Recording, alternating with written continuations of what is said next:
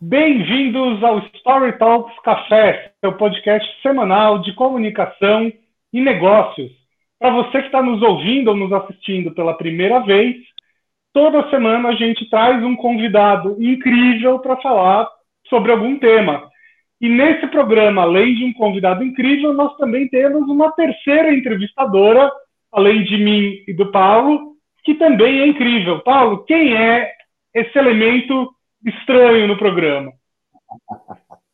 A nossa entrevistadora convidada de hoje é formada em pedagogia, letras e psicanálise. Atua no mercado editorial desde 1991 quando houve a publicação de seus primeiros livros, que até hoje venderam mais de um milhão de exemplares. Ela gerencia e administra dezenas de blogs e participa como consultora em editoras, de editoras para escritores e blogueiros, além de continuar trabalhando em seus próprios livros. Ela também é nossa parceira no projeto de produção literária da Story Talks, chamado Story Writers com vocês, Alexandra Lopes. Olá, todo mundo. Prazer estar aqui, uma super, uma super honra. Primeiro, porque eu sou muito fã do podcast de vocês e assisto todos, claro, porque são sempre muitíssimo interessantes. E aí hoje eu estou tô, tô muito honrada de estar por aqui, esperando o convidado, certo? Sim, sim, exatamente. É um grande prazer porque a Alexandra participou conosco da elaboração do projeto literário que resultou no livro do autor, que, nós, que é o nosso convidado de hoje. Ele é professor de Bitcoin e criptoativos e especialista em ciclos econômicos. Ele é trader profissional, professor e palestrante sobre ciclos do Bitcoin e criptomoedas. Ele também é youtuber e ele se define como viajante profissional.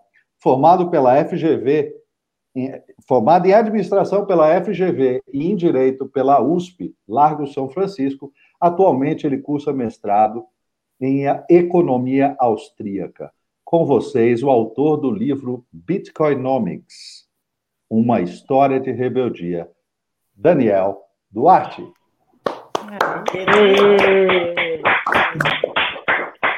Bem-vindo, Daniel. Poxa, prazer, Paulo, prazer, Bruno, prazer, estar aqui com vocês. Eu acho que a gente conversar hoje é um, um final de ciclo, né? Que ano passado a gente conversou sobre o meu sonho de organizar um livro para explicar o Bitcoin. Isso ainda com o Bitcoin no começo, janeiro de 2020, no começo dessa subida monstra, que hoje em dia agora né, tá todo mundo falando de Bitcoin. Você vai na padaria, tá todo mundo falando. Mas naquela época ainda eu sentia que era uma, era uma hora de explicar, ensinar para a galera para uma oportunidade que estava vindo. E hoje eu sinto como um fechamento de ciclo daquilo que começou há um ano e tanto, né? Muito bom estar tá aqui. Daniel, é, o que é, na sua definição, na sua visão do especialista, o que é este momento tão quente desta montanha russa que o Bitcoin está vivendo, de tantas manchetes sobre isso e tanta dúvida na realidade, né? Como é que você está vendo este momento tão quente aí do, do Bitcoin, entre outros uh, criptoativos? Olha, primeiro que todos os outros, outro, outros criptoativos estão diretamente ligados ao Bitcoin. Se acontecer qualquer coisa com o preço do Bitcoin, todos esses outros criptoativos assim afundam na hora.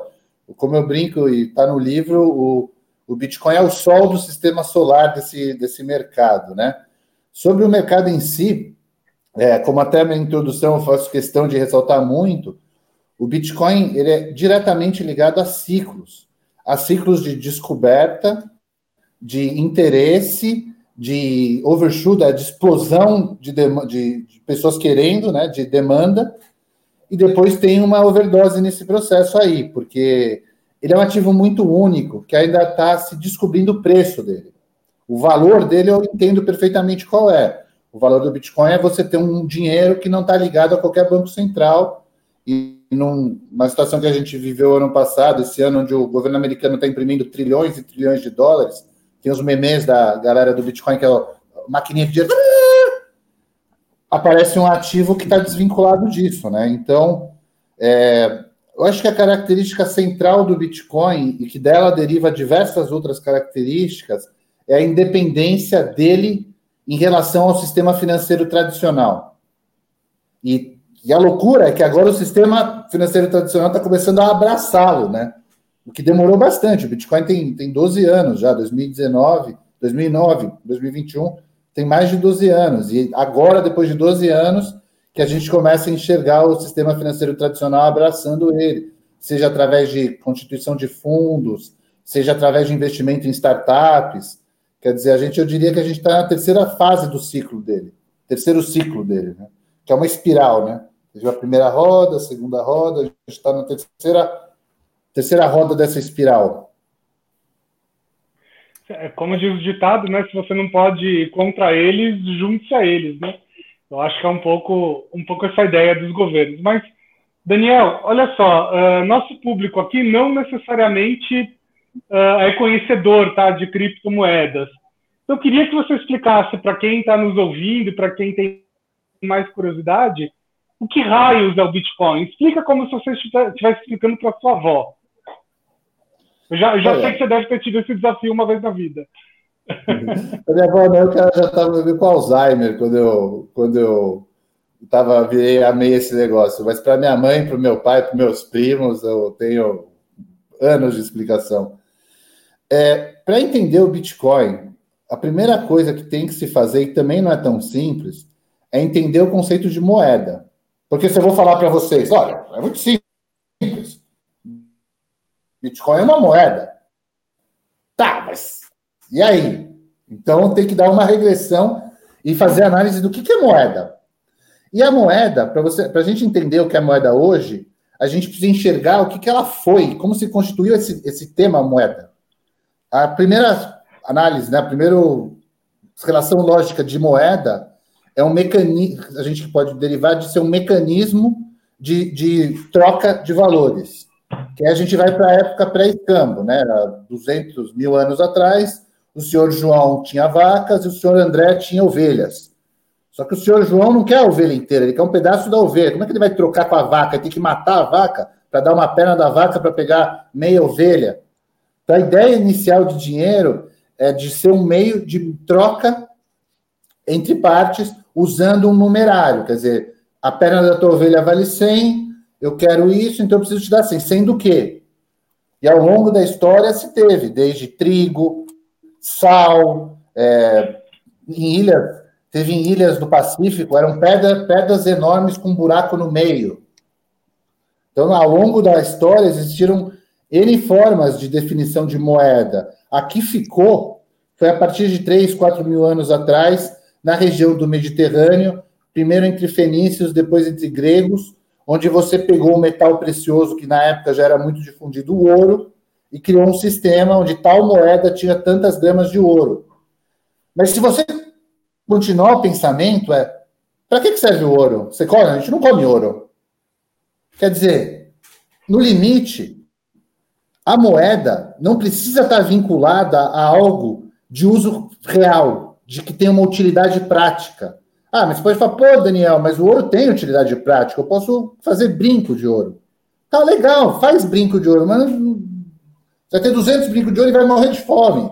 Quer dizer, não tem uma ligação, e eu acho que isso ajudou muito no storytelling e na fixação das pessoas de dinheiro, ser algo lastreado, de ser algo ligado a algo útil, né? Que o pessoal fala, não, mas o ouro também pode ser usado para os computadores, para os transistores, lá para envio de, de eletricidade. Mas mesmo isso, são utilidades muito marginais, extremamente marginais. Então, a moeda, intrinsecamente, no limite, ela está ligada à confiança. Isso é uma moeda, algo que você confia, que você vai receber. Qual é a tua confiança nisso? Que você vai receber essa moeda e você vai poder passar lá para frente trocando por outra coisa. É, que hoje em dia é o papel, mas também a gente come papel, não adianta, não passa fome comer papel, não faz bem para a saúde. Então, no limite, moeda é confiança. E, a partir do momento que a gente está no século XXI, com a internet bombando para caramba, com todo um processo digital de compra e venda, começou a se fazer sentido, né? Tem um sentido lógico, você ter uma moeda digital. Então, a criação do Bitcoin foi a ideia de você ter uma moeda digital que não tivesse linkado a nenhuma terceira parte. Né? O Satoshi Nakamoto, o criador disso, no white paper que a gente disseca no, no livro, a intenção mater dele, a intenção inicial dele, era criar um sistema de pagamentos onde você não precisasse de um banco para validar a transação. Não sei se ele queria comprar filme pornô, se ele queria comprar droga pela internet, eu não sei qual que foi o motivo. Mas ele não queria estar ligado. Na verdade, é uma questão de você poder fazer compras de uma forma privativa, ou pelo menos semi-privativa, como é o caso do Bitcoin, né? Porque isso é até um mito, de a gente achar que ele é, é, é privado. Ele não é privado, porque tem um bloco tal do blockchain, onde as transações são públicas, apesar de uma transação não estar ligada a uma pessoa diretamente, mas ser possível de rastrear. Acho que eu falei bastante, eu respondi a tua pergunta, Bruno, é um pouquinho mais complexo do que isso, mas. Não, para é... saber a resposta inteira, tem que ler o livro, né? Eu queria, queria parar aqui um pouquinho na questão do, do white paper. O white paper é um documento, para então, para esse público que está menos acostumado com, com o assunto, é o manifesto onde o criador disso tudo coloca algumas bases, alguns fundamentos, o que seria muito legal ter feito com o ouro, por exemplo, né, Daniel? Se isso tivesse sido feito desde o começo, talvez as coisas fossem diferentes, ou com qualquer outra moeda. Mas aí, assim, é, o que me chamou a atenção uh, no livro, Daniel, como, como, como obra final aí, finalizada, foi a sua preocupação de dissecar ponto a ponto é, e tirar um pouco da, da, da cara séria daquilo, porque, na verdade, tem uma linguagem muito técnica, e você explicar isso de uma forma muito, muito, muito tranquila. É, por que, que você decidiu ou entendeu que era importante dissecar o white paper, no, mesmo para o universo uh, dos, das pessoas que usam uh, Bitcoin? talvez mesmo elas nunca tenham mergulhado no significado de cada parágrafo, de cada ideia, de cada conceito. Por que dessa escolha? Olha, primeiro, quando você falou poderia ter feito a ouro, me lembrou algo que estava no livro, é importante como a gente vai entendendo a importância do Bitcoin. O ouro foi proibido no século 30 no, no, nos Estados Unidos das pessoas terem ouro em casa, porque o governo precisava emitir mais moeda e para emitir moeda naquela época você precisava ter ouro. O governo americano falou: olha, você tem 30 dias para deixar seu ouro no banco. Se você não colocar seu ouro no banco, você, ouro e acharem ouro na tua casa, você vai ser preso. Com o Bitcoin isso não dá para acontecer, você não consegue. Não. É um sistema muito mais muito mais capilaridade e a pessoa não vai achar o Bitcoin na sua casa, porque ele não está na sua casa. Em relação ao a dissecar o white paper, é, primeiro a gente tem assim um, um carinho muito especial pelo Satoshi Nakamoto, por essa ideia de uma pessoa que abdicou da própria vaidade para criar algo muito maior do que ele mesmo, né? Criar algo que ele que ninguém sabe quem é ele. Né? Então, esse já é um primeiro ponto, né? Trazer à baila, trazer à vista quem realmente escreveu o, o, o, o documento e mais do que isso, depois que ele fez esse white paper, todas as outras moedas começaram a nascer através de white papers. Na verdade, ele criou até né, um, uma cultura dos white papers, que na verdade é como se fosse um business plan de cada moeda. Mas a do Satoshi, ou Bitcoin, foi realmente uma instrução de como montar o sistema, porque ele precisava de ajuda. O Bitcoin não era um negócio que ele poderia criar sozinho. Ele precisava de mais pessoas que botassem um computador para trabalhar em prol da rede do Bitcoin. Então é uma mistura de ensinamento com, olha, manual de instrução. Preciso que vocês façam isso, isso, isso, e, e vocês vão fazer isso, isso, isso, por causa disso, disso, disso, para a gente criar esse sistema, essa hidra, né? Que hoje em dia é uma hidra, você não consegue desligar o Bitcoin. É impossível. E, além disso, acho que no limite eu escrevi o, o livro e coloquei isso, porque eu acho que só vai virar um investimento através, ao invés de uma aposta, de, um, de algo especulativo, se a pessoa entendeu o que ela está comprando realmente. Uhum. Porque é, eu só consegui. O Bruno me acompanhou o processo, né? A gente conversa sobre isso assim, há cinco anos, desde 2016. Eu só consegui segurar o Bitcoin em quedas muito grandes de preço porque eu sabia o que eu estava lidando na mão. Eu tinha um amor tão grande pelo ativo e, e confiança que eu segurei. Depois, poxa, Hoje em dia, pelo amor de Deus, né? Olha o que aconteceu depois, né? Uhum. Então, eu acho que você só vai ter uma maturidade para ser um bom investidor se você entender em certa dose de complexidade o ativo único que você tem na mão. Eu acho que esse livro é um pouco disso, tentar deixar um pouco mais claro para as pessoas o que, que é o Bitcoin. Né? Daniel, é, nós, eu recebi uma pergunta aqui que foi enviada para mim pela Renata Bravo, nossa diretora comercial, diretora comercial da Story Talk, que você também conhece, né? também esteve envolvida aí no, no projeto editorial do teu livro. E ela perguntou, uma, fez uma pergunta muito interessante aqui, que eu acho que está na cabeça de muita gente nesse momento. É, hoje um Bitcoin está valendo 300 mil, mais de 55 mil dólares. O Bitcoin ainda é uma moeda muito volátil, sujeito a quedas bruscas. Ou e você acredita que a moeda atingiu uma certa estabilidade num patamar mais elevado? Quer dizer, vai continuar esta volatilidade alta ou tende a uma estabilização? E se sim, quando? Não, no curto prazo não tende a estabilização. Não, é, ainda está numa descoberta de preço, não está longe de estar tá estabilizado. É, particularmente, a minha análise de ciclos diz que quanto mais conhecido é, menos vezes multiplica da última baixa para a próxima alta. Na primeira vez subiu mil vezes, na segunda vez subiu cem vezes, nessa terceira vez, me parece que vai subir assim, bem menos, 10 vezes, talvez 15 vezes, mas a gente já está numa fase que eu diria. Sérgio, eu não acho que a gente vai ver o Bitcoin 10 vezes mais caro que agora em três anos, por exemplo, dois anos. Eu acho que a gente já está pelo menos na metade para o fim desse próximo ciclo. Mas no começo do ano passado estava 3 mil dólares, agora está 55 mil dólares, semana passada estava 65 mil dólares. Então, quer dizer, não acho que vai. Não, acho não, tenho certeza que não vai voltar para 3 mil dólares também. Vai se estabilizar num preço maior da último ciclo, mas menor desse ponto que a gente está hoje. Do que esse ponto mas... que ela está perguntando, tá? É, mas... a questão é, Daniel, você acredita que vai subir e tal, mas você ainda vai voltar a ver o Bitcoin em 40 mil dólares? Eu, acredito, eu tenho certeza que sim. Pode demorar um ano, dois anos, mas a natureza dele, e muita gente ama isso, principalmente os traders, é a volatilidade. Que é a tá... tal da espiral que você estava falando agora há pouco, né? Ele okay. continua subindo, mas ele tem ciclos de, de, de volta. Eu acho, assim, Daniel, Mendinal, o que, que vai acontecer? Eu acho que vai chegar perto de 100 mil dólares, mas não nos 100, nos 80, 85 mil dólares. Depois vai começar um processo de correção que vai para os 30 mil, 25 mil dólares. E aí depois, um processo de consolidação nesse preço novos ciclos. Então, basicamente, eu acho assim, tipo, quem quiser esperar para comprar Bitcoin a mil dólares, nunca vai comprar Bitcoin na vida. Por outro lado, você não comprar hoje não significa que você não vai ter oportunidade de comprar nesse mesmo preço daqui a um tanto, alguns anos. Mas o ponto central disso é o Bitcoin é um ativo muito bom para você ir comprando aos pouquinhos. Para uma reserva de longo prazo que você quer ter. Você quer usar esse dinheiro daqui a 10 anos. Ele é muito melhor que um fundo de pensão, na minha visão. Em vez de você comprar todo mês fundo de pensão para daqui a 30 anos receber, você vai comprando um pouquinho de Bitcoin ao longo do tempo e depois você vai ter muito mais. Fala aí, Bruno, quando eu te falei de Bitcoin, todo mês você comprasse 500 reais, quanto você ia ter de grana hoje?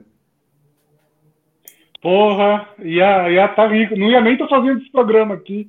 Ia estar tá na praia ah, agora. Ah, ah, olha só isso. Para, para, para. Ó, o Daniel está aqui. Bruno, você não vai falar assim. Brincadeira, eu, brincadeira, eu faço, eu faço com muito amor esse podcast. Não, e outra Aliás, coisa, eu acho que uma das poucas coisas que eu ainda faria é o podcast. Você está tá, tá dando informações estranhas, aí você está dando a entender para as pessoas que você não é rico. Isso é um absurdo, Bruno. Não é possível. tá bom. Ó, eu, quero, eu quero emendar aqui na pergunta da Renata e, inclusive, contar para quem ainda não leu o livro do Daniel, que precisa ler, está na Amazon, é isso, Paulo? Sim. É, tá. Bitcoin, Bitcoinomics, uma história de rebeldia do Daniel Duarte, que, ah, tá lindo, hein? Ele físico. Ficou lindo essa capa, ficou tá incrível. Tá, tá incrível. incrível. Tá tipo Matrix, né? Uma coisa meio Matrix, tá. muito bom. Mas é totalmente Matrix. É, o Bitcoin é totalmente Matrix. Dizendo o seguinte: que a Renata pergunta a respeito de subida, de se manter e tal, e o Daniel aqui está falando isso para gente. Mas no livro, eu senti, Daniel, que você teve uma, uma preocupação muito grande de fugir das previsões e trabalhar muito mais no sentido de explicar para as pessoas como é que se entendia a questão dos ciclos, a leitura das, das, das, das métricas dos quadros e todo o resto. Eu acho que é, talvez você, você diria que uma pessoa que pretende investir em Bitcoin ela precisa desenvolver aí a sua leitura de padrões, ela precisa começar a entender disso também. Quais são as habilidades paralelas para alguém que quer investir em Bitcoin, que não é só jogar dinheiro para lá e para cá. O que, que você imagina dentro desse universo? Não, acho que a primeira coisa é o conceito de segurança, né? Porque muita gente usa o nome do Bitcoin ou de outras criptomoedas para roubar o povo do afegão médio, como diria o pessoal do pânico, né? Chega lá, o pessoal vê que o Bitcoin está subindo de preço, subindo de preço, aí começa a aparecer uma propaganda: invista em Bitcoin, dê seu dinheiro para mim, com a confiança das organizações Tabajara. E, porra, o que tem de casa, tem dois, três caras que estão em Dubai com o dinheiro da galera, porque o problema do Bitcoin é que a pessoa é roubada e não consegue pegar de volta. Não. Porque não tem um juiz que fala, ó, devolve o Bitcoin para o fulano. Não existe isso. Uh. Então, eu acho que o primeiro ponto para uma pessoa investir em criptomoeda, em Bitcoin, é aprender como guardar isso de uma forma sem perder, né? E, e para isso, e também esse conceito de não confiar em terceiros, a pessoa guardar com ela mesma. No limite do limite do limite, era investir num fundo de investimento que tem seus pontos é, negativos. Eu posso falar quais deles, mas, mas não vão te roubar de ir para Dubai. Tem um cara, olha que filha. O cara foi, roubou a galera, né, mandou investir em Bitcoin, criou uma pirâmide, roubou a galera, mudou para Dubai, e agora está investindo numa carreira de ator, de cantor lá. O cara chama Adriano Dubaiano, porque ele era da Bahia e está morando em Dubai, roubou meio, sei lá quanto, 50 milhões, 100 milhões de reais, e agora criou uma banda chamando Adriano Dubaiano. O cara não tem vergonha na cara. E não é o único caso. Não é o único caso. Ô, Daniel, eu, eu vi uma, uma notícia algumas semanas atrás que me deu, me deu uma pena do indivíduo porque ele tomou todos esses cuidados aí que você falou e ele mesmo guardava na própria carteira digital dele, ele que né, não tinha ninguém envolvido, ninguém ia levar o dinheiro dele. Só que a criatura perdeu a senha, Daniel. Por isso que, volta ao ponto, por isso que o primeiro item que eu falei quando a Ale comentou o que, que você precisa aprender é como guardar. E aí existe uma matriz de risco, né? Eu eu acredito muito no. Deixa eu ver se eu tenho um exemplo aqui. Existe esse, esse aparelhozinho aqui que a gente chama de cofrinho, que é um, é um como se fosse um pendrive. Só que ele não é um cofre, o Bitcoin não está dentro dele, mas ele armazena a sua senha. Okay. Então, você guarda, né? Você usa ele para armazenar a senha que dá acesso às suas moedas. E caso ele quebre, você consegue setar outro igual.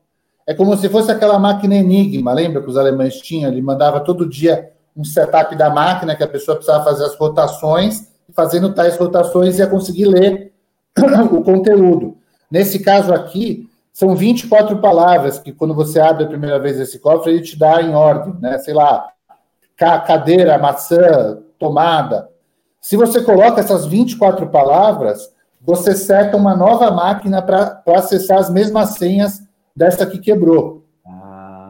Olha que interessante. Só que o que você não pode ter é as, é as palavras e o negocinho junto, porque as palavras são mais importantes que o aparelhozinho. O aparelhozinho é um mero instrumento. A ordem das palavras é que fazem o acesso à chave. Ah, Daniel, esse é o modelo mais seguro? Não, o modelo mais seguro é você criar uma senha cabeçuda gigantesca, decorar na sua cabeça e nunca ter Alzheimer. Pois é. não pode então, sofrer um acidente, não pode perder memória, não pode. Uma série de coisas. Né? Não, mas acontece casos e casos. Teve, sim, um, sim. teve um, uma pessoa super legal da comunidade que, infelizmente, teve um acidente de carro, que morreu ele e a mulher, e os filhos ficaram, só que as pessoas acham que, que eles, os filhos nunca vão ter acesso aos bitcoins dele. tinha milhões de Bitcoin, porque possivelmente a senha estava com ele e com a mulher. Sim. Então, isso já começando até ter empresas de que nasce, crescendo empresas para ser trusts, né? Que a pessoa pode sacar o Bitcoin dela, mas caso ela morra, ela pode né, indicar tal pessoa para receber. Isso é, é possível fazer via um, um advogado, procurador, alguém que Empresas, né? Porque não é, o advogado é o modelo tradicional, né? Para você depois ah. ter acesso via banco, fazer um papelzinho lá, um, lá um, ah, tá, ok. Você fazer uma procuração, o advogado no banco saber para você. Nesse caso, uma, é, como diria o Homem-Aranha, né? Poderes geram responsabilidades. Sim. E o poder do Bitcoin envolve essa responsabilidade da pessoa ter um plano. Meu plano é, minha mulher sabe o esquema. Agora, se morresse eu e minha mulher ao mesmo tempo, daria, até daria. Eu contei para o meu irmão. Mas se morresse eu, minha mulher e meu irmão, aí, olha, meus, que eu, hoje em dia eu não tenho muito. Eu, eu vendi, eu já, te, já fiz o meu ciclo completo. Afinal, se você é um professor de ciclo, está numa alta dessa e você não se mexe, você não é professor de porcaria nenhuma. Mas, enfim, é uma situação que você precisa é, ter um cuidado. acho que isso que está também. Esse é um dos grandes motivos de estudar esse tema, né? Ele gera essas questões um pouquinho mais complexas, como a questão de sucessão. É um tema importante.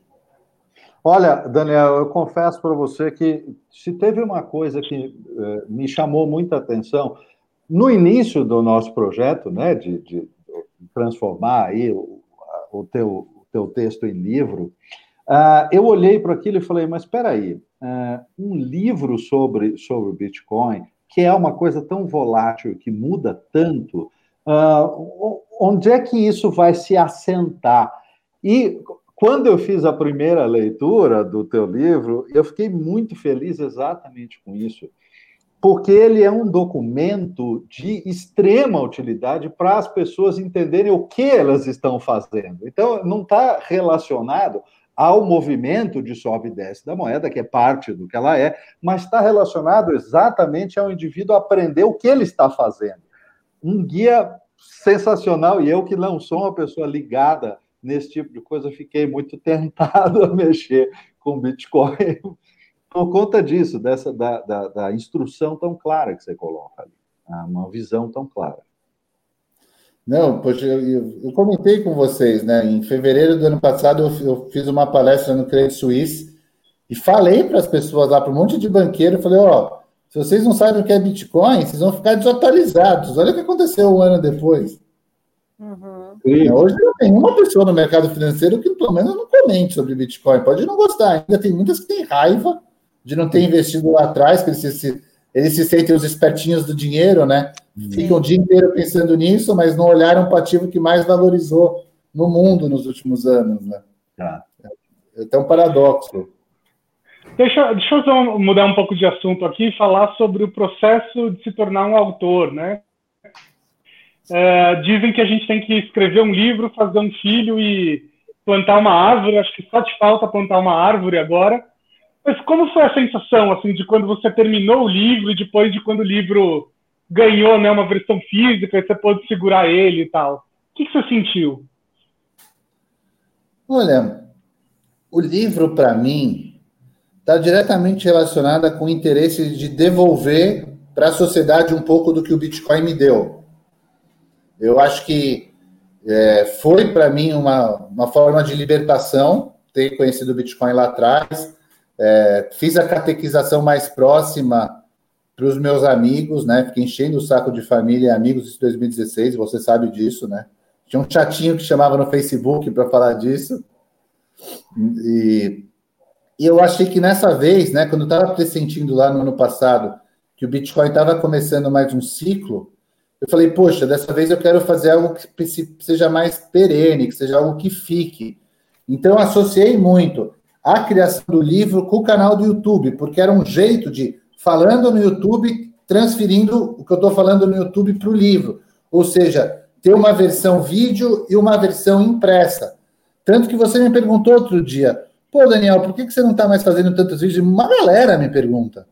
E a minha resposta eu acho que tem a ver com isso. Assim, foi um processo de criação para levar o livro também, e por ser um momento muito único, o ano passado, que eu sabia que quem estivesse me ouvindo ia se dar bem. Eu acho que eu tenho muito essa preocupação de querer ajudar. Eu não quero passar um conteúdo que vai prejudicar as pessoas.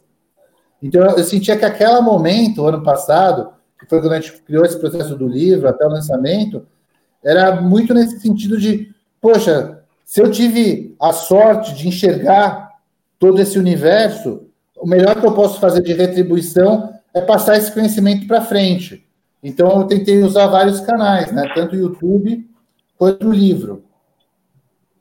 Eu me lembro que uma, uma das, das nossas conversas em grupo, discutindo uh, o roteiro, a, a, ideia inicial do Daniel foi num momento onde a gente descobriu que a situação é, global era bastante complicada, que não ia passar rápido. Vocês se lembram dessa conversa? E o que, que a gente vai fazer? Porque a ideia era justamente aproveitar a onda, o Daniel já estava sentindo que isso ia subir e aí isso veio de encontro a um, de encontro mesmo, né, em choque com um problema global. E aí a gente discutiu muito a questão do mercado. Será que isso, será que o quanto essa situação global vai afetar uh, Bitcoin, vai afetar mercado financeiro? E o Daniel falava assim: calma, calma, porque a gente está falando de um ciclo. Calma, calma, que a gente está falando de um ciclo. Não é agora, não é agora. O que teria sido diferente, Daniel, se não tivesse acontecido a pandemia? Teria mudado seu conteúdo em alguma coisa? Não, meu conteúdo não. Talvez o preço de Bitcoin não teria subido tão rápido. Tá. Você não teria acertado tão rápido, né, Daniel? Você não teria é, acertado tão rápido. E aconteceu as duas vezes. Em 2016, quando eu comprei, eu achava que depois de dois, três anos, eu comprei a 700 dólares. Eu achava que depois de dois, três anos ia chegar em 10 mil dólares. Em um ano e meio bateu 20 mil dólares. Dessa vez é a mesma coisa. A gente estava, quando estava fazendo os vídeos, o livro, o Bitcoin estava 7 mil dólares, chegou até 10 mil dólares. Eu falei, olha, em um ano vai estar em 20 mil dólares. Em um, em um ano foi para 60 mil dólares. Então o Bitcoin tem dessas. Ele está sempre te surpreendendo para o bem e para o mal. Sim. Sim. Eu acho que é uma no, no livro você comenta de uma no, no, livro você comenta de uma profecia que tem no mercado, né? Alguns especialistas que comentam e tal, é, que o Bitcoin vai chegar a valer um milhão de dólares, né? Você acha que isso ainda é possível? Olha, tudo depende de quantos governos vão tentar matar o Bitcoin ou não, mas principalmente o governo americano, né? A longo prazo, se realmente se criar uma reserva de um valor mundial com Bitcoin, em 10 anos, é provável. É provável. É... Mas assim, eu sou um pouco cético da galera falar, não, porque não vai existir mais dólar, vai estar todo mundo em Bitcoin ou criptomoeda. Isso não vai acontecer. E para estar tá valendo também um Bitcoin um milhão de dólares, significa que teve uma inflação bem grande no, no dólar. Uhum. Né? Porque é tudo relativo, né? Eu fui, eu fui para a Indonésia em 2019, eu era bilionário com Bitcoin, sei lá, comprava um bilhão de rúpias, sei lá qual era o nome da moeda dos caras, pegava sacos de dinheiro, chegava em mil dólares, já pegava saco de dinheiro, pegava um Bitcoin, você precisava de 55 sacos de dinheiro. Então, é meio relativo. Eu, eu, assim, não é, com certeza não é nesse ciclo um milhão de dólares. Esse tipo aqui não. Se vai demorar dois ou três ciclos, Três ciclos eu acho bem razoável acreditar. Esse ciclo até uns 100 mil dólares, outro ciclo até uns 500 mil dólares, aí outro ciclo até um milhão de dólares. E cada ciclo a cada quatro anos, então a gente está falando no universo de 8 anos, 12 anos, 15 anos. É possível. É possível. Mas tudo vai depender, porque também quanto maior fica, mais tentador fica para os governos come começarem a ser mais agressivos, né? E a agressão não vai ser no sentido de proibir, porque não é proibível mas no sentido de cobrar impostos muito altos. Isso o governo americano já está já tá começando a mexer. Uhum. Por exemplo, você compra um Bitcoin e você vende com lucro, você vai ter que pagar 60% do lucro que você teve. Consegue, eh, o governo pode colocar em números tão grandes, começa a ficar meio ruim para as pessoas, né? Aí vira uma, uhum. um, um, investimento marginal de novo. Aí não valeria um milhão de dólares. Porque, pô, você tem um Bitcoin um milhão de dólares, mas, pô, você não consegue vender aquilo ali? Então, você está dizendo que no, no, no, centro da questão Bitcoin tem ali uma, uma, uma estrada paralela que, que caminha mais ou menos assim. É muito legal que as pessoas conheçam mais, confiem mais e, e, se interem mais a respeito de Bitcoin. Porém, por outro lado, tem o dilema da popularização e da, e da ultrautilização, porque pode gerar risco para a própria moeda. É isso? Tem que ter um equilíbrio aí. Você acha que uh, você acha que a popularização do, do Bitcoin poderia matar a própria moeda de alguma forma? Matar não. Matar nunca vai morrer. Mas no, mas no sentido de ficar tão forte, começar a incomodar tantos bancos centrais, deles criarem mecanismos de suavização. Isso eu consigo enxergar. Porque hum. minha tese sempre foi essa, assim, desde 2016. Eu sabia que era um mega investimento, porque ninguém estava dando, estava olhando, o negócio está crescendo, tipo, péssima analogia, mas é tipo um câncer, sabe?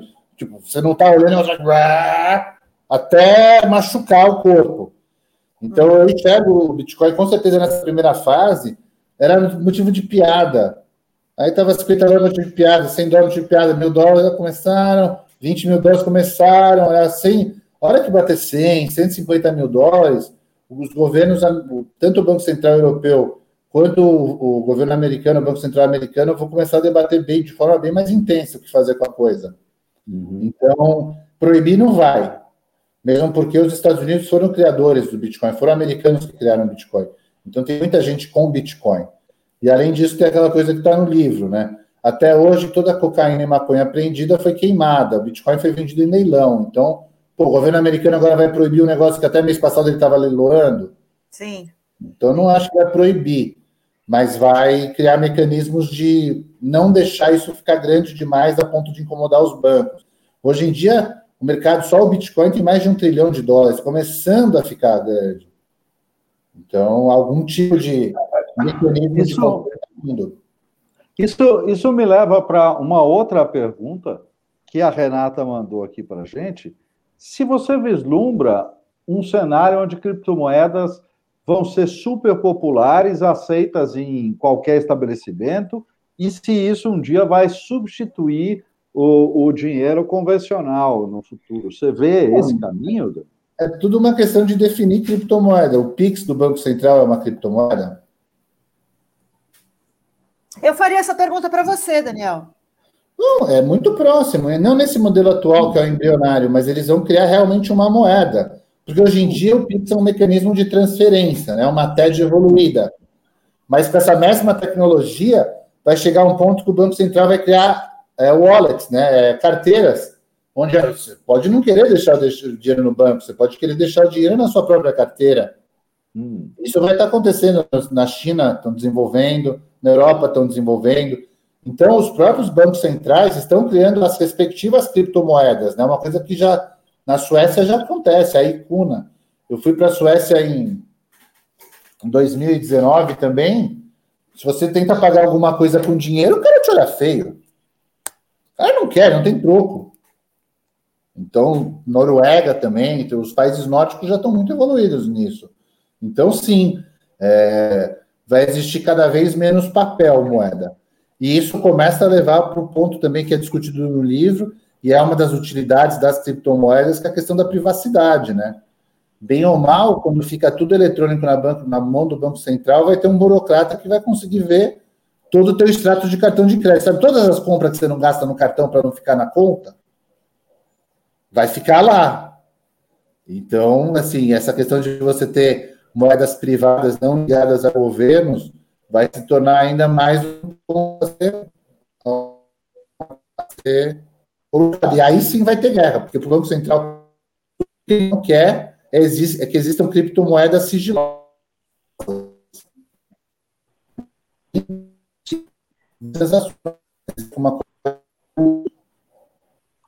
Acho que nós estamos com um problema técnico com o Daniel aqui. Eu estou colocando de volta. no backstage. Voltou, voltou. É, eu, é, a gente estava com um problema técnico e agora eu já acho que, que voltou, Daniel.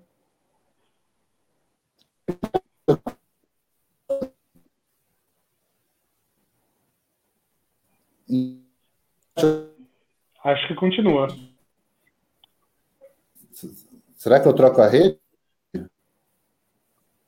Eu acho melhor, troca a rede. É melhor. Pessoal, se você está ouvindo o podcast agora, aguenta um pouquinho que o Daniel já volta.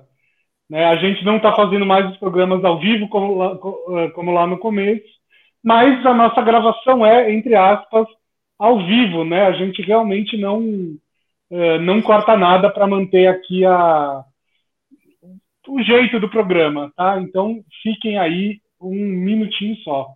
Tá bom? E a gente está falando hoje, então, do livro do, do Daniel Duarte, que está na Amazon e está em versão eletrônica e livro físico também é, e que fala sobre o universo do Bitcoin, mas de forma muito diferente, porque não é nem técnico, nem é, tutorial rápido de fazer miojo, de fazer dinheiro. E eu acho que esse é o grande mérito do livro. A gente que teve acesso ao material antes dele ser publicado é, consegue enxergar isso com clareza quando ele está pronto, que não é uma coisa é, temporal, com data marcada, e também não é um manual é, é engraçado, né? Porque livro, livro que trata sobre é, investimento, que tem a, a, a, intenção e o objetivo de explicar para as pessoas o que, o que deve ser feito, quais são os melhores caminhos, sem ser um manual, mas contando tudo, acho difícil. Acho que o livro do Daniel tem um grande mérito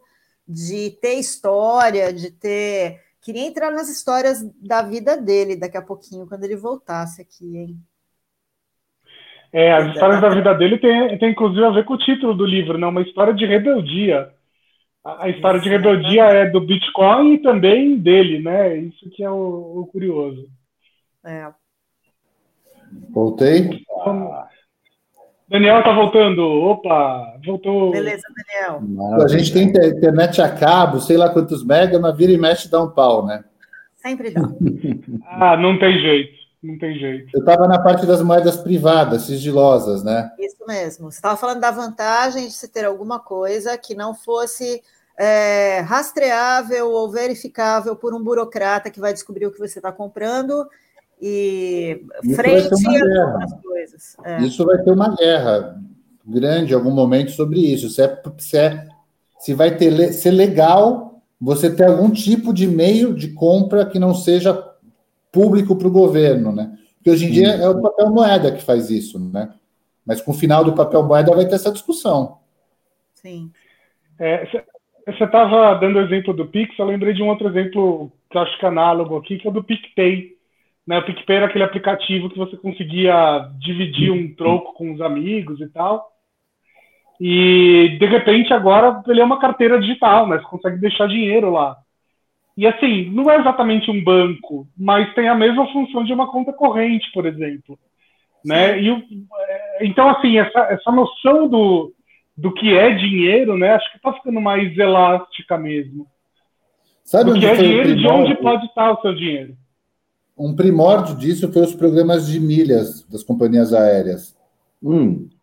Porque você tinha, sei lá, 30 mil milhas, você podia vender depois, no segundo momento, essas milhas. No começo, você tinha que fazer uma cutruca lá, com chamar um primo que quer vir comprar, Sim. mas depois vai abrindo o esquema para ter empresas que você pode comprar e vender.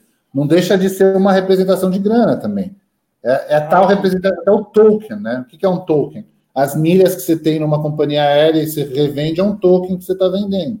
É como se fosse um, um monte de papelzinho que equivale a tantas rifas. E, uhum. e é e, e, agora essas carteiras digitais, a Uber vai ter carteira digital, logo mais o Facebook vai ter carteira digital, tá? Tá se expandindo, na verdade, é, esses super aplicativos, muitos deles, uma das funções vai ser ser banco, né?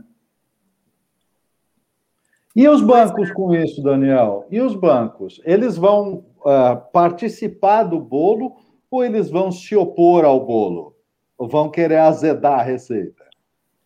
Já tentaram azedar, principalmente em relação a Bitcoin. As pessoas que compravam e vendiam Bitcoins, o banco fechava. Teve um dono de corretora que fecharam a conta até do avô dele. Fechou Nossa, dele, do pai dele, da mãe dele e do avô dele. Nossa. É. Mas isso é ilegal, não é?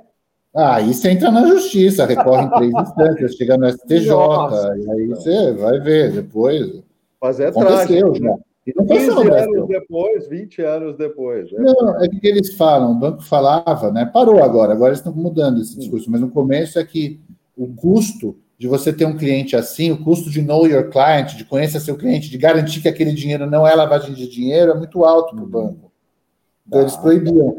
Mas agora você já tem bancos criando fundos, fundos para investimento em Bitcoin, você tem bancos que compram startups ligadas ao Bitcoin ou outras criptomoedas. Eu acho que passou da fase que já que não vai dar para matar, vamos comprá-los, né? Sim, junte-se a eles, né? É, o banco, é. o bancão, o que ele faz? Ele vai comprar startup.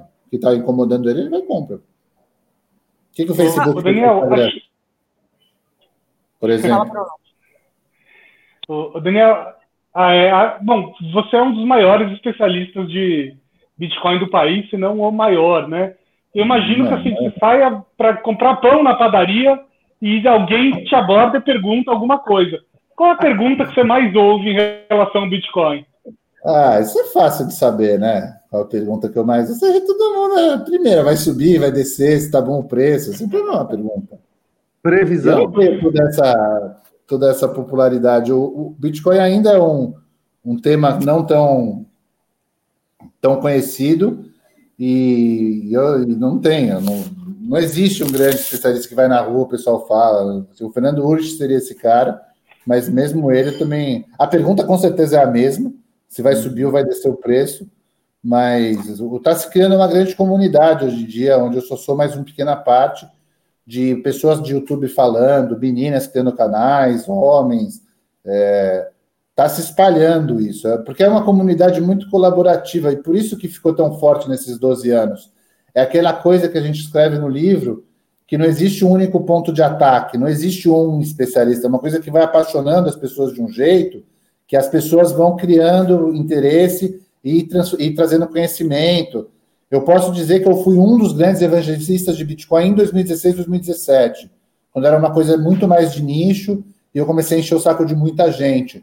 Mas nesse último ciclo agora tem muita gente falando, muita gente legal falando nos canais de, de, de YouTube. Então, estou longe de ser o único. Longe. Eu acho que só, só, não tem. Desculpa, Paulo, acho que só não tem mais, mais, é, mais barulho a, ao redor do tema por causa justamente do mau uso de pouquíssimas pessoas do mercado, que daí assim, tem, tem eu vejo muita gente uh, falando de Bitcoin como, ai, mas é, não é ilegal, ah, mas não é esquema de pirâmide, ah, mas tem esse mito, né? Por quê? Porque foi uma. Eu não sei se eu estou sendo preconceituoso de falar que o Brasil é a capital mundial das pirâmides e que o Egito é coisa do passado.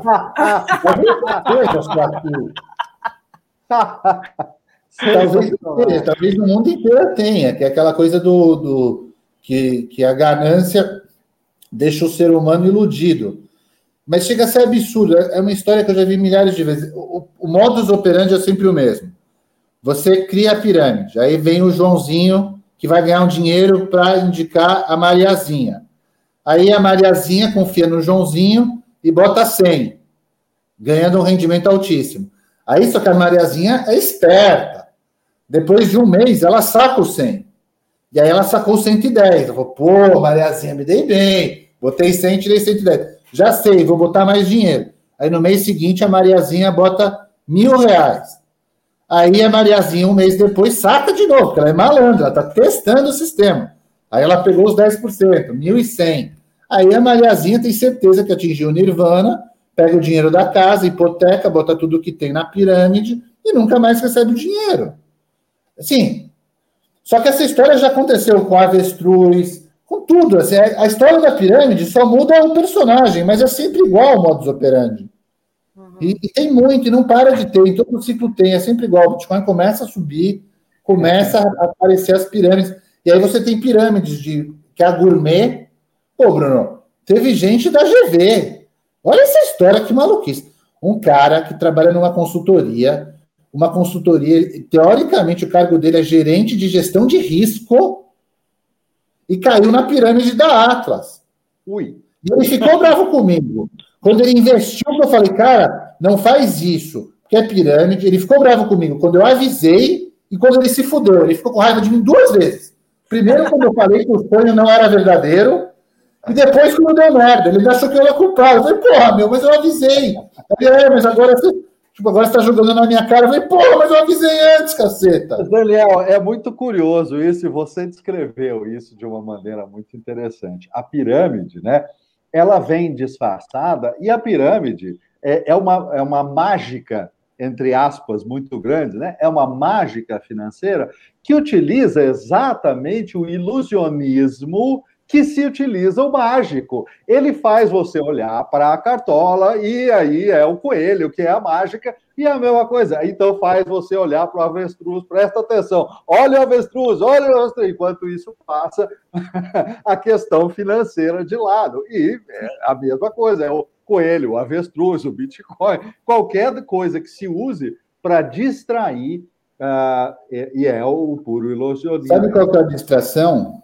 É. Nesse caso específico da pirâmide, é. o vizinho que enriqueceu. O vizinho que faz parte da pirâmide, que enriqueceu, é o fator motriz da distração. Você começa a falar, pô, que filha da é. puta, meu vizinho, estava comendo até mês passado linguiça que nem eu, agora está comendo picanha, esse maldito. É, a, né, é um bom investimento. Então, a ganância aliada à inveja do vizinho que está se dando bem faz a pessoa cair na pirâmide. E, e, é absurdo, não vai parar. Dá até tristeza, mas a gente vai falar disso e vai continuar tendo as pirâmides, não param. Porque ela está calcada nos dois sentimentos humanos que são universais, que é a primeira a inveja, a segunda a ganância. Está sempre ligado. É uma pena. É, eu, não, eu, não, sei se vocês viram uma notícia que, por acaso, eu acabei de postar no momento que a gente está gravando, gravando aqui, né? No momento que for publicado, provavelmente já vai ter passado um tempo.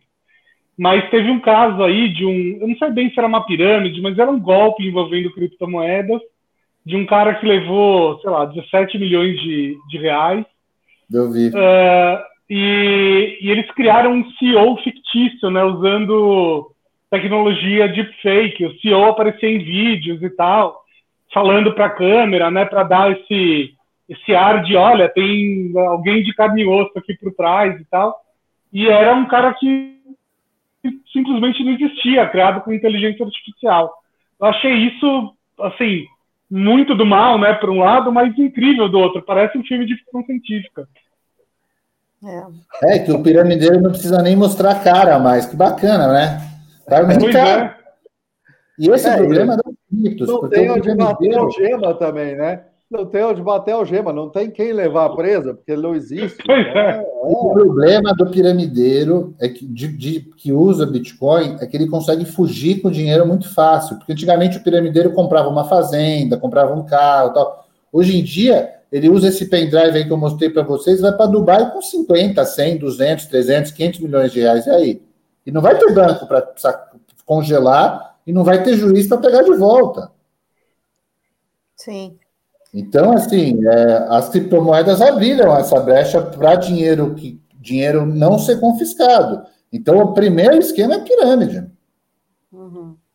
É muito complicado que é muito complicado que isso não seja mais uh, a informação não seja mais divulgada e que não esteja mais na mídia de forma geral e tal, em função ou, ou que quando apareça apareça porque está contando um escândalo porque vai minando a confiança de determinadas pessoas e, e, e já acaba gerando desinteresse. Eu não sei, vai, uma hora isso se, se, se, equilibra. Acho que uma hora se equilibra. Não, eu acho que é aí que fica o ponto da pessoa estudar, entender como ela mesma guardar o dinheirinho dela, e comprando aos poucos, não comprar de uma vez, para depois o negócio cair e você vendendo prejuízo. Aí que vem a parte de estudar um pouco mais o todo, enxergar a beleza do investimento e, e, não ser ansioso dele, né? Saber que é um negócio de longo prazo. Uhum. Mudou, o Bitcoin mudou minha vida, eu consegui esperar ele valorizar. Não foi quando ele deu a primeira dobrada de preço eu vendi, senão não tinha mudado minha vida. Isso advém do, do amor que eu tinha pelo Bitcoin, né? Do quanto eu sabia que isso era, que era um negócio muito especial. Uhum.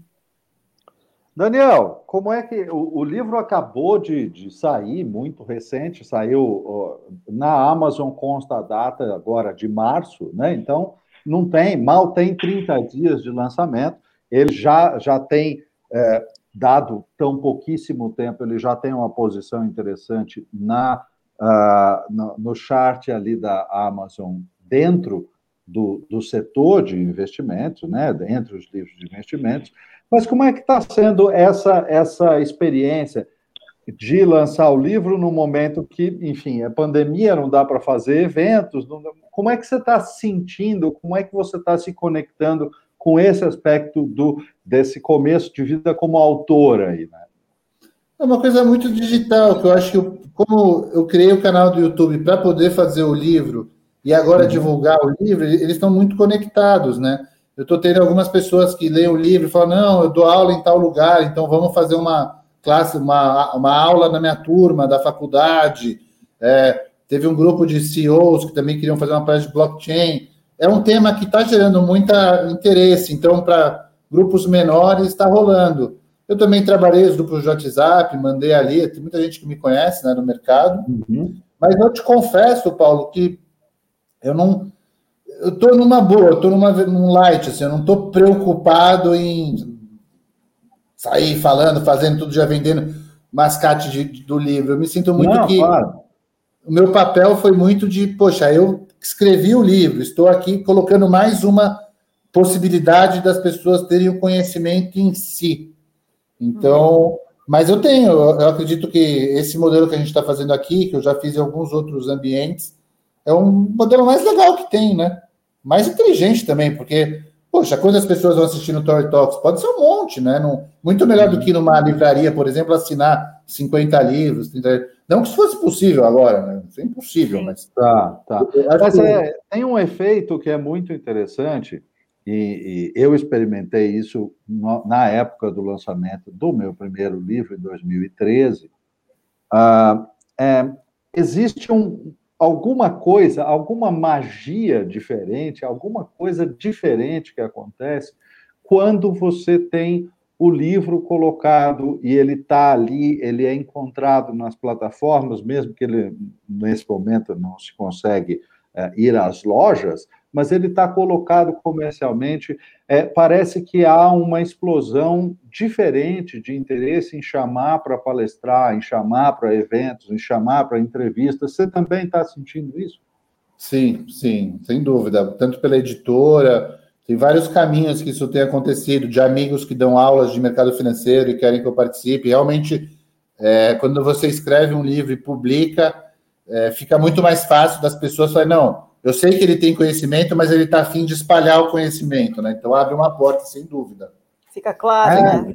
É, é, é, muito interessante essa, essa observação que você fez, exatamente. Até porque, talvez no Brasil mais ainda, mas em qualquer lugar, publicar, escrever, criar um livro, publicar um livro é uma jornada uh, que não é, não é, é qualquer coisa, né? não é fazer um post. Né? É uma coisa muito, infinitamente mais complexa do que isso. E, e você ressaltou esse ponto de interesse, né? Talvez o livro tenha essa grande sinalização para o mundo, né?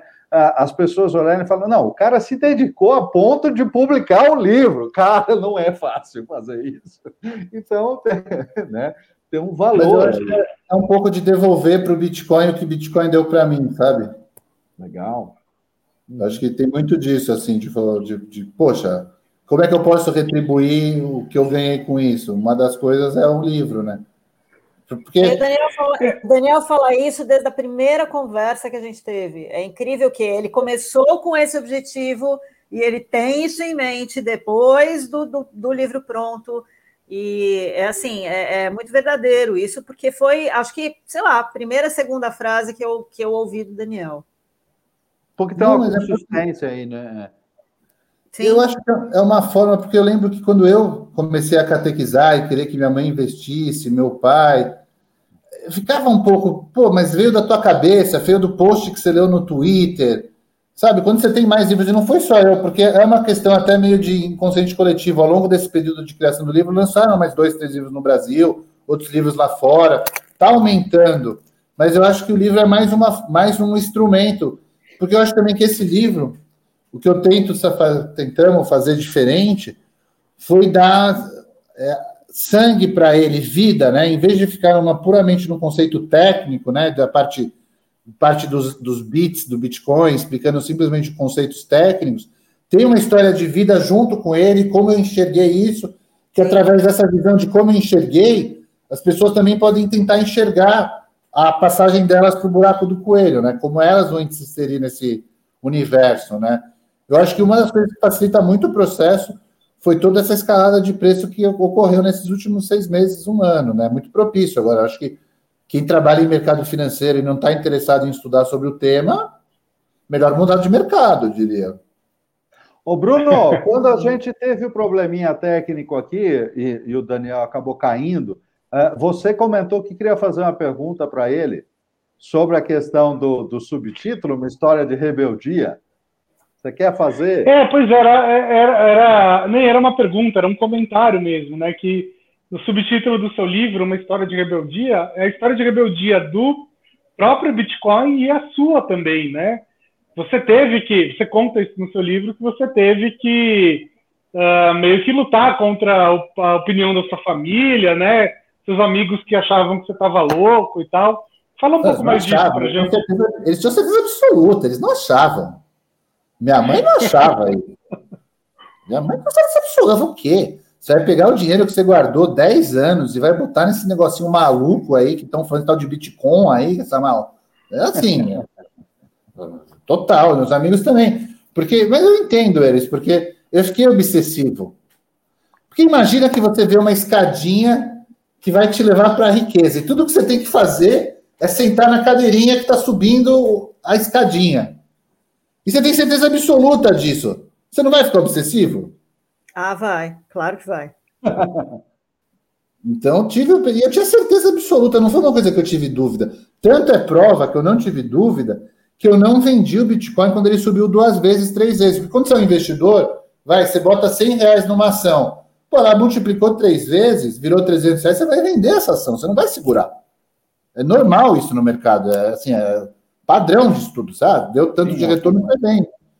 Mas eu tinha tanta certeza que ainda não era aquele momento que a gente estava no auge do negócio, que ainda tinha muito para frente para evoluir, que eu não vendi. Hoje em dia eu já tenho menos certeza do que eu tinha naquela época. Tanto que eu acho que, tá, eu já conversei isso. Assim, eu acho que assim, dentro do processo de espiral, nesse ciclo, a gente já está no meio do fim do ciclo de subida. Eu estava em 7 mil dólares, agora está em 55, bateu 65, quer dizer, eu não, não faria agora vídeos para a galera como eu fiz há um ano e pouco atrás, falando compre, compre, compre, compre, que eu tenho certeza que você vai se dar bem.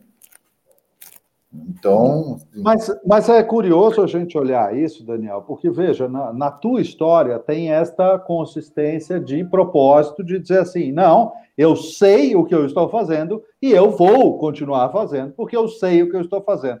E no seu caso foi um investimento. Mas a gente ouve esta é, esta tese fundamental de acreditar né, naquilo que você está se propondo, porque você conhece, sabe o que você está fazendo.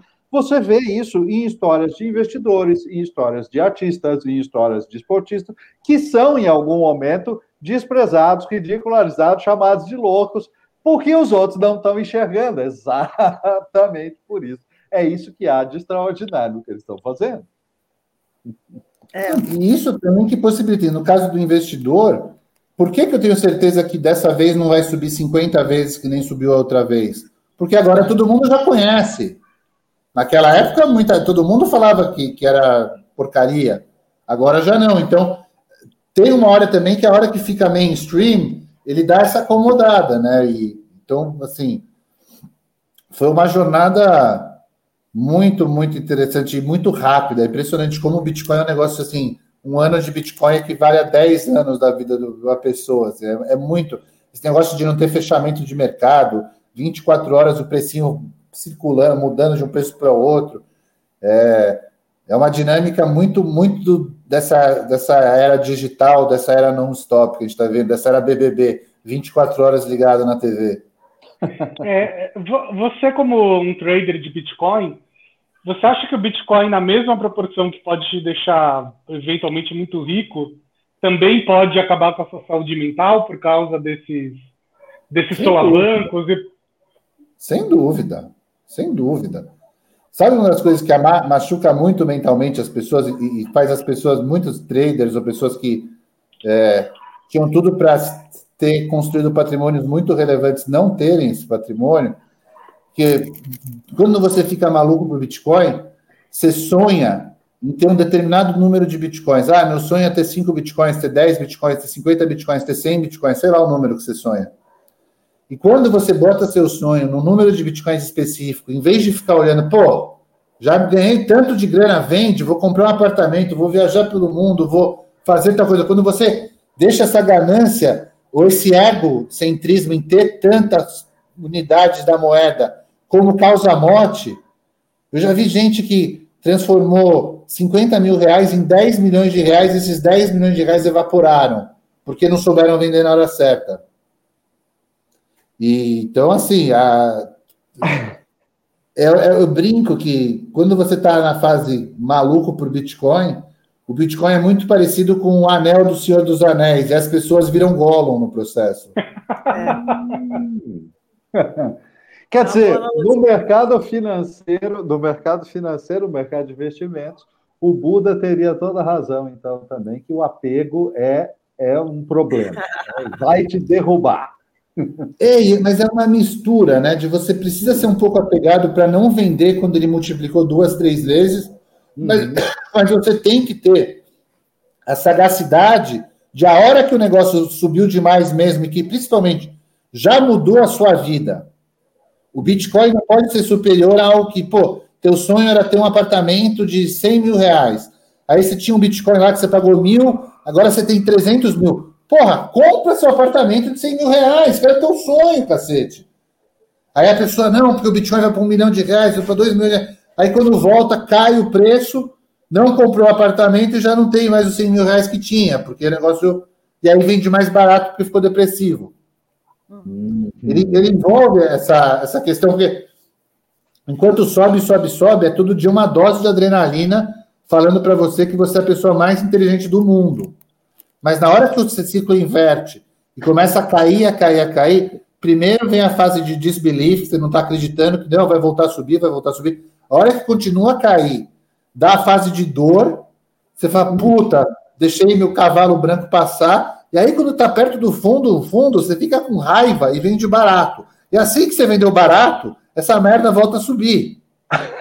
Aí eu tenho que lembrar todo mundo que precisa, que precisa ler o livro do Daniel para saber de todas as passagens onde ele faz uma relação da vida de investidor dele com o surf, que tem muito a ver com o que você está falando agora, né?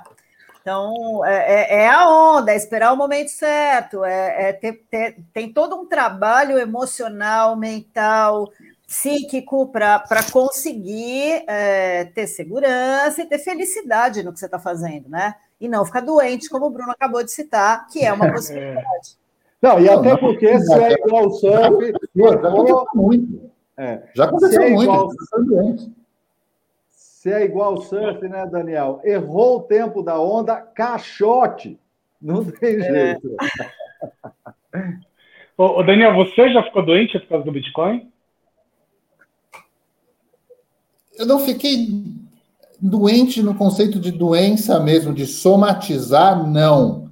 Mas já teve momentos que eu fiquei triste de falar, puta, vendi só 30 vezes mais caro, poderia ter vendido 100 vezes mais caro. Ficar fazendo conta de quanto eu deixei de ganhar por ter feito tal coisa. Isso sim. Só que é uma total loucura. Assim, aí vem o processo mental de falar, opa, peraí. Aonde você estava, aonde você está, tudo que você fez nesse meio, por que, que você está reclamando? Você é um retardado é, é, ingrato com a vida. Então, sim, assim, já teve momentos de reflexão. E eu, com toda a humildade pouca que eu tenho, eu sou um caso muito bem sucedido nesse mercado. Se até eu tive esses momentos de ingratidão quanto ao sucesso, imagina, acontece muito isso, muito, muito. Eu já tive gente que eu briguei, amigo meu que eu briguei, que eu falei, cara, você tem dois, três filhos. Você tem, sei lá, dois milhões em Bitcoin, você não tem 100 mil reais na tua conta do banco. Deixa de ser retardado. Pega um milhão de Bitcoin que você tem, vende, fica com um milhão no banco, um milhão em Bitcoin. Você entendeu a loucura, Bruno? Você tem três filhinhos pequenos, você não tem 50 mil reais no banco, você vai ter dois milhões de reais em Bitcoin e achar que isso está certo? É, Mas é, é uma coisa muito, é, muito interessante isso que você está falando, Daniel, porque ah, se a pessoa entra nessa paranoia daquilo que poderia ter sido, é no investimento é dramático, é horroroso realmente, mas eu estou pensando aqui, na vida também é dramático. Se você começar o que poderia ter sido, meu amigo, isso não tem fim, isso gera uma paranoia que adoece qualquer um. Sim. Porque tudo poderia ter sido, mas não foi, não é, não interessa. É só mas uma coisa que, fica... se realiza de cada vez, né? Pois é. Eu acho, eu acho que isso fica um pouco mais sensível nesse mercado de trade, que todo dia é decisão de venda e compra, né? Ou uma ah. vez por mês. Então, assim, fica aquela. É uma coisa que fica mais na mostra, e com uma coisa muito tangível que é dinheiro, né? Qual, então, isso mas, ah, então, Daniel, é, peraí, calma. É que a diferença, então, pode estar na, na, na, quantificação do que você perdeu. Mas todo dia, como disse o Paulo, está concordando, é a questão assim: eu faço essa reunião ou eu não faço? É uma decisão de venda e compra. Aí você decide, não, eu vou fazer a reunião. Você também não sabe o que você perdeu. Você não sabe o que você ganhou. É que, na, no caso prático, você tem como quantificar. Oh, foi 100 mil, foi 50 mil. A diferença é essa, na verdade. É. é. Não, e no Bitcoin tem mais uma coisa. Por exemplo, você comprou, deixou de vender uma ação, a ação em três meses depois mexeu 5%, 10%. No Bitcoin pode ter mexido 200 vezes, 100 vezes. Tipo, é, é uma montanha russa muito mais agressiva, né? Adrenalina. Muito mais agressiva. Sim. É, sim. Vou, vou te fazer uma pergunta capciosa aqui. Umas duas ou três vezes nesse programa, você comentou que você tem um amor muito grande pelo Bitcoin. É, que tipo de amor é esse? É um amor platônico? É um amor interesseiro? É um amor que tem fim? É um amor eterno? Que, que amor é esse? Olha, eu acho que Eu diria que aquele cara, a analogia. Cortou? Não, não, tá ouvindo. Não, não, não, não, não tá Bruno, né? O Bruno está com uma carinha de sorriso cortado agora. Eu acho, Bruno, que sabe qual que é a analogia? Você é aquele garotinho feio da, da escola que nunca namorou. Aí você teve aquela primeira namorada que te abraçou e falou, pô, você é legal. Eu acho que é um pouco isso, sabe? O Bitcoin é aquela prova que, poxa, eu tenho, eu consegui ter uma análise do macro melhor que a média, ou seja, eu consegui enxergar o futuro naquilo. Então, é o amor de, de, de me enxergar no espelho como alguém inteligente, diria, talvez, e essa inteligência foi recompensada com dinheiro. É um pouco nessa linha. Mas, do sentido também, eu acho que o Bitcoin provou que eu consegui usar o meu potencial, assim, por anos lendo livros, estudando sociologia, antropologia, ciências humanas, e ter utilizado esse conhecimento para antever o, algo que ia acontecer na sociedade. Então, então ele é meu, meu troféuzinho, né? É, é, amor, é, o tipo de amor, respondendo ao Bruno, é, é amor próprio. É, ele me deu amor próprio. ah, tá bom. E, é. é. muito bacana esse, é, esse muito aspecto legal. Uh, de utilizar o conhecimento, né, que você está falando, utilizar o conhecimento uh, da, da análise sociológica, da análise dos dados e tudo, para ser capaz de enxergar esses padrões que você conseguiu enxergar para fazer isso. Né? É. Eu acho que o Bitcoin é a prova que eu tenho uma capacidade social analítica bacana, sabe? Porque eu não fiz um mestrado, um doutorado, que eu ganhei lá o renome e tal coisa, mas para o resto da vida eu vou poder falar: olha, nessa fase da minha vida específica eu vi o futuro, porque eu vi o futuro. Então, eu acho que traz, me traz amor e, próprio. E tem algum futuro. E eu, eu sei que você é um cara inquieto. Tem algum outro futuro que você esteja vendo agora? Cara, eu, eu, eu sinto assim que eu não. Eu tenho um futuro que eu tenho certeza que vai acontecer que o Bolsonaro não vai ganhar em 2022. Isso eu tenho certeza absoluta. Me desculpe, não sei se tem Minions no Story Talk. Apesar de eu ser escola austríaca de direita, Tô longe de ser Minion, odeio o Bolsonaro de tudo, todas as minhas forças.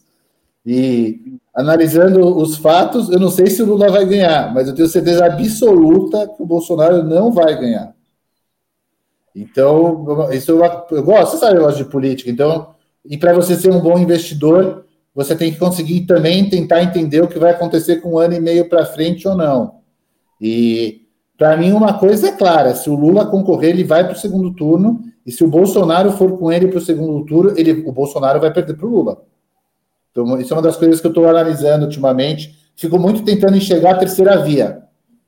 Hoje, eu acho que dessa parte de análise preditiva, eu fico tentando enxergar qual vai ser a terceira via, qual vai ser a pessoa que vai conseguir é, unir todas as pessoas que são descontentes, tanto com Bolsonaro quanto com Lula, para se criar uma terceira via. Então, eu acho que de coisa analítica, que eu fico olhando, vendo entrevistas, vendo é, YouTube, essas coisas, de análise preditiva, eu diria que é mais política brasileira do que qualquer outra coisa.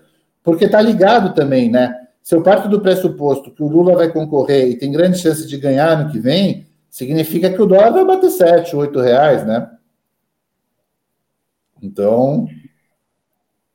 Você acha que ainda tem essa, essa ligação? Dólar Lula? Porque no. É... Num primeiro momento, sem no... dúvida. Depois volta. O dólar volta depois, porque o Lula não vai fazer um governo socialista, te pegar, rasgar, ele vai fazer algo muito parecido com o que ele fez em 2002. Mas num primeiro momento o mercado vai chacoalhar bastante. Não é à toa que Hoje o, dólar, o real está valendo, o dólar está valendo 5,50, 5,60. Se você olhar a cesta de moedas mundiais, é, o real é uma das que mais desvalorizou, apesar das commodities estar num preço alto. Sim. Porque não sou só eu que estou enxergando isso. Você pode ter certeza que nos bancos grandes que operam câmbio, está todo mundo pensando nisso também. Mas depois vem a aí, máfia. Aí, isso vai ficar gravado, hein? Daqui um ano e meio a gente, a gente reassiste o programa para ver. O que aconteceu? Eu tenho certeza absoluta que o Bolsonaro não ganha em 2022. Isso eu tenho certeza absoluta. É, é, fantástico, porque quem apostar aí junto com o Daniel tem, tem aí algumas. algumas uh, tem um histórico, pelo menos, bom uh, de, de acerto. Leitura aí. de padrões, leitura de leitura padrões. Leitura de padrão, exatamente. É, exato. Interessante isso. A Story Talks. uma polêmica aqui no Story Talks. Depois eu tenho uns negros me xingando, falando que eu sou comunista, volta para Cuba, vai, vai lá para Coreia do Norte. Não, as opiniões, as opiniões do, do nosso convidado, elas são todas livres, mas como a gente. Não, eu mando uma foto dos hotéis cinco estrelas que eu fiquei, eu adoro capitalismo, estou longe de ser comunista. Eu, eu, e o Bruno, a gente não, não profissionalmente, dentro do, do, dos nossos cursos, aulas, ou entrevistas, a gente não se posiciona, é, porque não, não acreditamos que é parte do que a gente deve fazer aqui. Pessoalmente, aí é outro, é outro caso. Mas eu, eu torço muito que as pessoas invistam junto com você e, e que se realize exatamente o que você prevê. Não, eu não, eu não eu, a terceira via eu torço. Eu quero o melhor para o Brasil. Uhum. Eu tenho certeza que o melhor do Brasil não é nenhum nem o outro. Também não precisa ser um gênio para né, Vamos combinar, só você ter um bom senso mínimo, assim, não precisa ser um gênio para achar isso. É, torço muito, mas eu não sei, assim, é, é bem provável que se não tiver uma união grande da terceira via, vá os dois para o segundo turno e aí vai dar o Lula, não vai dar o Bolsonaro, o dólar vai subir. Então, resumo de tudo isso é tenha sempre um pouquinho de dólar guardado. Pode ser através de Bitcoin, porque o Bitcoin é cotado em dólar, pode ser em dólar mesmo, mas assim, a gente está num cenário no Brasil que vale a pena ter um pouco de dólar guardado, porque nunca se sabe. Se no Brasil até o passado é incerto, né? Imagina o futuro. é, tá fazendo a minha, você sabe. Excelente, excelente. Muito bom, muito bom. Não, essa frase é famosa. É, eu, só, eu queria dizer uma coisa que para os nossos ouvintes, quem quiser saber a minha opinião ou a opinião do Paulo sobre política, convida a gente para tomar uma cerveja depois da pandemia que aí a gente fala tudo, tá? Mas aqui no programa é, é, a gente se omite um pouco. Só fora do ar, porque o nosso assunto são, é comunicação e negócios, não é política, esse não é o nosso jogo, não é o nosso assunto. Bom, Daniel, uh, deixa, eu, deixa eu te fazer aí a, a, minha, minha, minha questão final. Você acha que uh, algum dia a gente vai falar sobre Bitcoin nas escolas, por exemplo? E quando isso vai acontecer? Ah, com certeza vai... no livro de história, com certeza na matéria história vai ter o um momento da criação das moedas não vinculadas aos bancos centrais e o Bitcoin como fator propulsionador disso, sem dúvida. Isso sem dúvida. Será que crianças e adolescentes, mais adolescentes mesmo, não, não, já, já assim, não seria o caso de começar a introduzir esses conceitos na própria dinâmica da escola? Porque, olha só, deixa eu te contar aqui, sei lá, semana passada eu precisava fazer uma transação financeira com o meu filho, e aí começou uma história, que tem 23 anos, né? Não, faz pelo Pix, aí não sei o quê. Ah, não, não cadastrei o Pix ainda. Ah, não, então é o seguinte, eu vou colocar na carteira tal e não sei o quê. E aí ele falou um monte de coisa, porque o banco dele também é, é C6, né? Não é banco. Aí eu, mas onde você vai tirar esse dinheiro? Eu, a, a facilidade que adolescentes e jovens têm com este assunto de virtualidade e tecnologia, porque é que isso não está dentro do currículo escolar. E quem estaria fazendo isso? É, existe algum tipo de movimento dentro da comunidade para uh, colocar isso dentro da grade, inserir, conversa com professores, com educadores? Tem algum movimento nesse sentido? Não, eu acho o que acontece muito na comunidade é de criação de conteúdos na internet, não nas escolas, né? Tem, por exemplo, uma, tem um programa que é uma menininha de três anos explicando Bitcoin. Ah, o pessoal ficou irônico, né? Falou, sério, a, a Lili, os caras criaram, botaram uma menina de três anos para explicar Bitcoin. Falou, pô, se uma menina de três anos não só entende, como explica, até você vai conseguir entender essa ironia do negócio, né? Ah, é um formato bonitinho e funciona pra caramba. Particularmente na escola ou nas faculdades, eu acho que está ligado a uma coisa que é fundamental também, que é a questão do ensino de programação, né?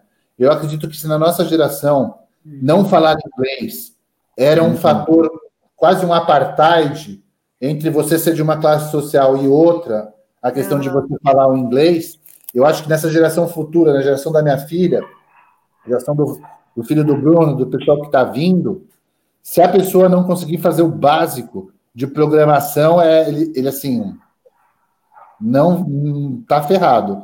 E eu acho que dentro da programação vai ser natural as pessoas quererem olhar como funcionam os blockchains, como funcionam as moedas digitais. Sim. Então, eu acho que vai vir nessa vertente. Além da vertente da história mesmo, né? Teve no século XX, criaram as primeiras moedas não ligadas ao banco, que derivou para uma economia YXW. Então, tem uma vertente mais técnica, que eu acho que eu, por exemplo, a hora que eu for escolher uma escola para minha filha, se não tiver aula de programação, eu não vou colocar. O que, que adianta ela saber calcular mol se ela não souber programar o básico em Python? Uhum. O que adianta? Ou em qualquer outra linguagem quando ela estiver lá, né? É mais, é. qualquer coisa, ela vai ter que aprender. Eu estou fazendo os cursinhos lá que eu fico vendo, é mó legal, porque é uma língua mesmo. É um, é um idioma. É um idioma, você só precisa aprender. Uma e, assim, e, e, a, e a programação é. E a programação é também um, um, jeito de raciocinar, né? Você aprende com uma linguagem, você, você tem uma noção mínima de outras, né? É a aplicação é... básica de lógica, no mínimo, né? É, é, é, exato. Assim, eu acho que se você aprende um mínimo de uma linguagem, é, é, o tipo se virar em inglês, sabe? Não é que todo mundo vai ser programador, mas a hora que você precisa está mexendo num código para resolver um problema simples, você precisa saber. Né? Sim. É. Tipo, é, a hora que você viaja para fora, você precisa saber pedir um prato de comida, né? É mais ou menos é, é essa proporção. Agora, Lê, eu gostei muito da, da sua pergunta, porque eu fiquei imaginando todo, todo um cenário aqui na minha geração, né, que é a mesma do, do Daniel, quando a gente estava lá no colégio e tal, é, na aula de história a gente aprendia, né? Quando inventaram, sei lá, o, o avião, né? Quando inventaram a TV, é, quando inventaram essas coisas todas, e, e, eu acho que os nossos filhos, que também vão ser da mesma geração, vão aprender quando inventaram a internet, né? Isso acho que vai ser uma aula. E provavelmente também quando inventaram Bitcoin, isso mudou todo o sistema financeiro, né? Já deveriam estar aprendendo aula. sobre a internet, né? Já deveria é, estar total, é. isso. É, tá muito. Tá, já, já, já temos história suficiente. E acho que aí, então na, na, pegada, E acho que falta, eu acho que falta educação financeira nas escolas de forma curricular. Total. E aí entraria. É, falta organização de tempo, falta é, matérias que lidem aí com o aspecto psíquico e emocional, falta meditação, falta educação comunicação. Comunicação, storytelling é. falta, falta isso. Não, a redação não resolve. Mas é, acho que, acho que Bruno, Bruno e Daniel, seus filhos verão. Paulo e eu, nossos netos, certamente. Nossos netos, certamente, exatamente. Não, tem que ser. E você vê, Bruno, a gente fez GV no começo dos anos 2000. A gente teve uma carga de informática muito baixa, muito pequena. Acho que nem Excel que ensinaram para gente. Teoricamente, a GV era, era Excel, né? Mas o básico do básico só, né? Não era que ensinava muita coisa também, mas a aulinha de Access bem, bem a boca. Quer dizer, isso tem que aumentar no mundo. Está aumentando, né? Em outros países. Eu acho que o Brasil fica um pouco atrás, mas a, não tem. There's no other way. Para mim é muito claro que é, vai ser é, um diferencial é, muito grande. Assim, a verdade é que a gente está atrás em tudo, né? Eu acho que menos de 10% da população fala inglês. Isso já é um, um absurdo, né? Menos. Já é um número muito baixo. Muito Deve baixo. ser mais ou menos uns 20% da população que diz que fala mas que fala de verdade é bem menos de 10. Bem 20% que diz que fala português? Português, fala inglês. Fala inglês. Não, fala inglês. É, bom, Bruno, que fala português, 100% né, diz que fala português. Algumas pessoas talvez falem outras, outras Olha, coisas, né? nessa né? altura do campeonato, não estou nem me preocupando com quem fala, estou me preocupando com quem entende. É só isso. Como diria minha querida Alexandra Lopes, Falta muito amor no mundo, mas falta muito mais interpretação de texto. É, é verdade. Muito do amor se resolveria com isso, inclusive. Também.